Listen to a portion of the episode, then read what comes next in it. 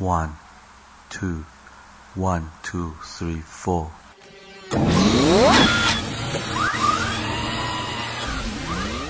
过去一周时间，你都学个不停，成长烦恼不断影响你的心情。上学就要高高兴兴，别烦心，就让白话天下陪你快乐前行。社会热点、世间百态，咱这说不停。换个视角，逆向思考，发现真性情。举手之劳，日行一善，与道德同行。人人都是自己代言，真正的明星。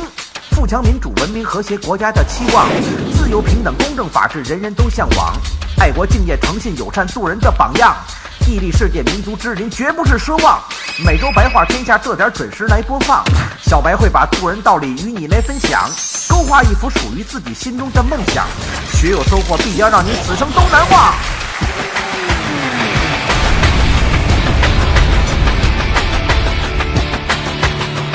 白话天下，It's show time。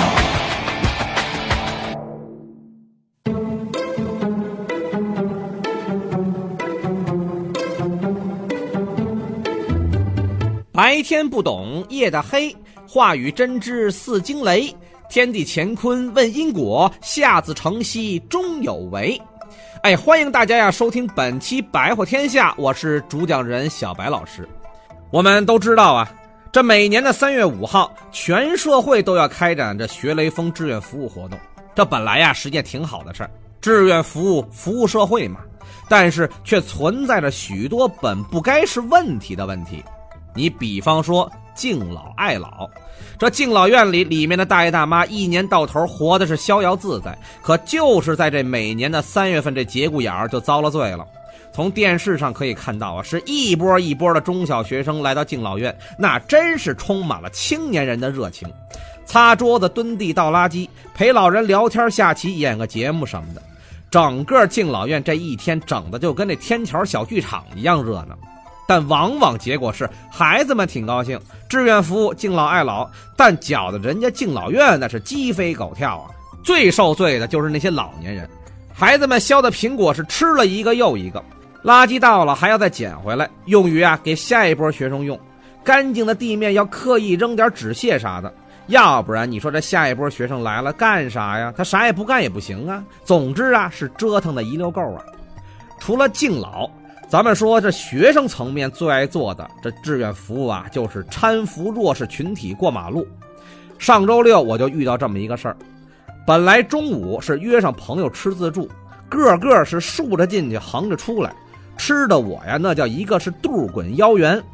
走在路边等红绿灯，我就不自觉的呀葫芦我这肚子。这时候就走过来俩小学生，不由分说就架着我，拖着我过马路。吓得我以为是那劫道的呢，原来是说看我太胖要帮我过马路。临了过去了，还跟我说：“叔叔，咱合张影吧，今天算我们学雷锋搀扶残疾人过马路。”我说：“叔叔只是吃撑了，不是残疾了。”孩子的回答更奇葩：“是啊，我们知道啊，要不然我们这小身子板还真扛不动您。”哎，就这样，我愣是以残疾人的身份和俩学生合了一张学雷锋的照片。哎呀，说到这学雷锋啊，我相信每一位同学都有着自己的想法和观点，也都用自己的实际行动去践行过雷锋精神。其实我们说，雷锋在新中国是精神文明建设中的一个丰碑和楷模，他的名字已经成为了一个时代的符号，逐渐形成了独具中国特色的人格精神。但是在现实生活当中，在多元化的社会结构下，雷锋叔叔没户口，三月来了四月走，等雷锋精神无用论甚嚣尘上。更过分的是，在网络上经常能够看到有些别有用心的人对雷锋个人的一些质疑与否定的声音。你比方说，雷锋作为艰苦朴素的典型，为什么拥有当时的奢侈品皮夹克还有手表？雷锋说了：“做好事不留名。”为什么又有那么多看上去是摆拍出来的照片留存下来呢？哎，这诸如此类的质疑和否定声啊，一直都不绝于耳，甚至形成了雷锋精神是虚构的、否认雷锋精神的言论。可以说，如果我们今天放任这种非主流的思想大肆扩散，那真的是作为一名教育者的不负责任。所以我们有理由通过史料记载去还原一个真实的雷锋。首先，我们说要想还原雷锋啊，就必须先还原一下当时雷锋所处的时代背景。在雷锋所生活的五六十年代，正好赶上咱们中国发生三年严重自然灾害的时候。那个时候，整个国家都处于是粮食减产、社会经济生活都十分艰难的时刻。而雷锋在一九五六年当公务员的时候，月工资二十九元。一九五八年在鞍山钢铁工作时，工资已经涨到了三十六元。这三十六块钱的工资，相当于今天是个什么水准呢？我们经过一个测算啊，相当于是今天五千元的工资水平。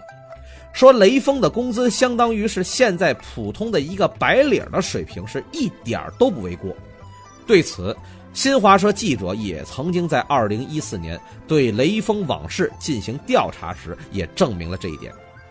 雷锋从1956年正式开始工作，担任生产队的征收粮食助理员开始算起，一直到1962年雷锋牺牲，整整这六年时间里，雷锋的全部收入大概是一千四百元，相当于是今天的二十万元人民币，哎，也算不少了呀。这些都是真实的，我们是可以用数据来证明的。因此啊，网上很多人批评雷锋，说他买手表，给自己和帮助战友买地摊上的二手皮夹克，在献爱心捐款时大手笔捐献一百块钱，哎，这些都是虚假的啊，虚伪的。其实我们说，雷锋他只是一个普通人，他不是一个走上了神坛、一个不食人间烟火的神。作为一个普通人，他曾经是一个孤儿，一个皮箱子就是他全部的家当。同时，他也是一个热血青年，也和我们今天的青年人一样，有着自己的审美喜好和追求。哎，我就不明白了，自己通过辛苦的努力挣来的钱，为什么就不能让自己的生活更好一点呢？哦，合着雷锋买块手表、买件皮夹克，这就算奢靡之风吗？这显然说不过去呀。换个视角说，如果自己都过不好，你还有什么条件和能力去奢望帮助其他需要帮助的人呢？因此，从这个角度来讲，雷锋作为一个普通人，他能够做到舍己为人、热心付出，为身边的人排忧解难，为远方的人尽自己所能送去温暖，这就已经显得是难能可贵呀。我们再说说关于我们常见的网上那些雷锋的各种照片吧。说实话呀，从今天的摄影技术和角度来看，这些照片确实摆拍的痕迹十分明显。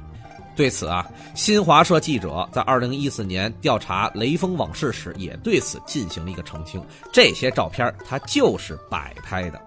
但是这却成了许多人攻击雷锋的理由。小白老师啊，还是那句话，任何事情。都必须放在他特定的历史背景条件下去看待当时的人和所发生的事。六十年代的雷锋已经成为了一个家喻户晓的人物，他的形象就跟今天的电影明星一样，无论是走到哪儿都会受到瞩目和关注。你们想一想，今天一个大明星干了什么？这狗仔队娱乐记者那还不是一样的，用数码相机是咔咔咔一顿猛拍呀，选择其中一张效果最好的公之于众。而不用考虑其他的，但是你说在雷锋所处的那个年代，所有的物资都是匮乏的，其中就包括胶卷。这胶片时代和数码时代拍摄最大的不同就是，数码时代你拿着相机是随便拍，大不了拍了不喜欢我删了重新拍，什么都不影响，无非就占点硬盘。但是你说在胶片时代，一盒胶卷三十六张，那真是拍一张少一张。无论拍什么，也不可能让你是由着性子，像按动数码相机快门一样，咔咔咔无限制的拍摄。这种行为如果出现了，在当时那绝对是对资源的巨大浪费和对自己行为的不负责任。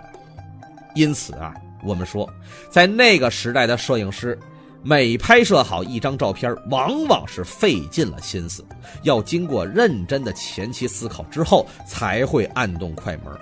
以此来保证照片的良品率，而摆拍也自然而然成为了一种最折中的选择，既能够保证通过照片啊把人物和人物所发生的事情说明白，同时还能够有效的减少照片的残次率，提高工作效率，减少资源浪费。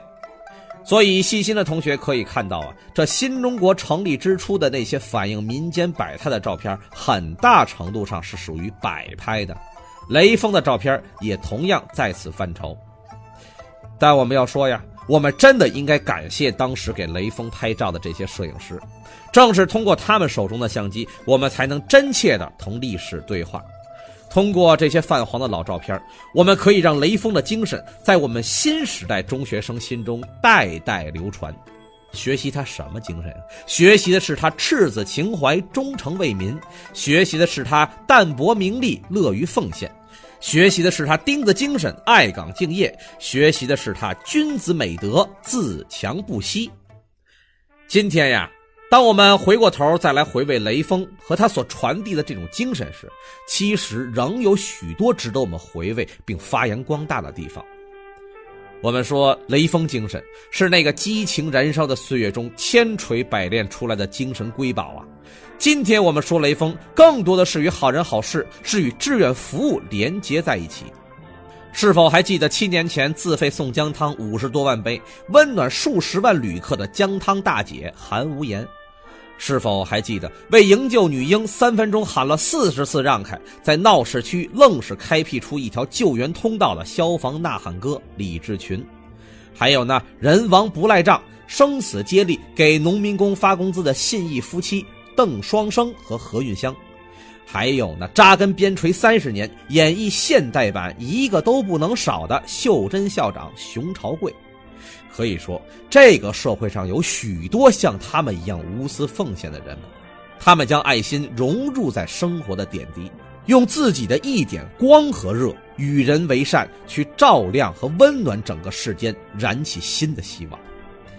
今天，我们以志愿服务精神作为雷锋精神新时代的解读，这是一种互助精神，它提倡的是互相帮助，助人自助，和雷锋精神一样啊。志愿服务同样有着强大的号召力和感染力，每一位志愿者都用自己的实际行动去唤醒更多的人心中那久违的仁爱与慈善，付出、奉献、收获、感动。学雷锋志愿服务不需要做什么惊天伟地的大事，在个性化时代的今天，志愿服务其实也可以有许多新颖的方式。这不，二零一四年，团市委和市志愿者联合会就联合印发了《关于组织全市共产党员、共青团员积极参加学雷锋志愿服务活动实施意见》。这全北京市的学校啊，都以整体的形式加入到了志愿北京网站当中。每一个班都是一个志愿服务小队，每一个年级都是一个志愿服务中队，而每一个学校都是一个志愿服务大队。无论是扶老助残。还是帮困解难，无论是关注空巢老人，还是关心留守儿童，其实只要我们能够为他们哪怕解决一点点的实际困难，就由此能够推动整个社会形成扶贫济困、扶弱助残的社会氛围。我相信，这个时代一定是最美的时代，属于你，属于我，更属于我们的未来。这正是。学习雷锋好榜样，志愿服务人人忙，奉献爱心做慈善，良好氛围亮堂堂。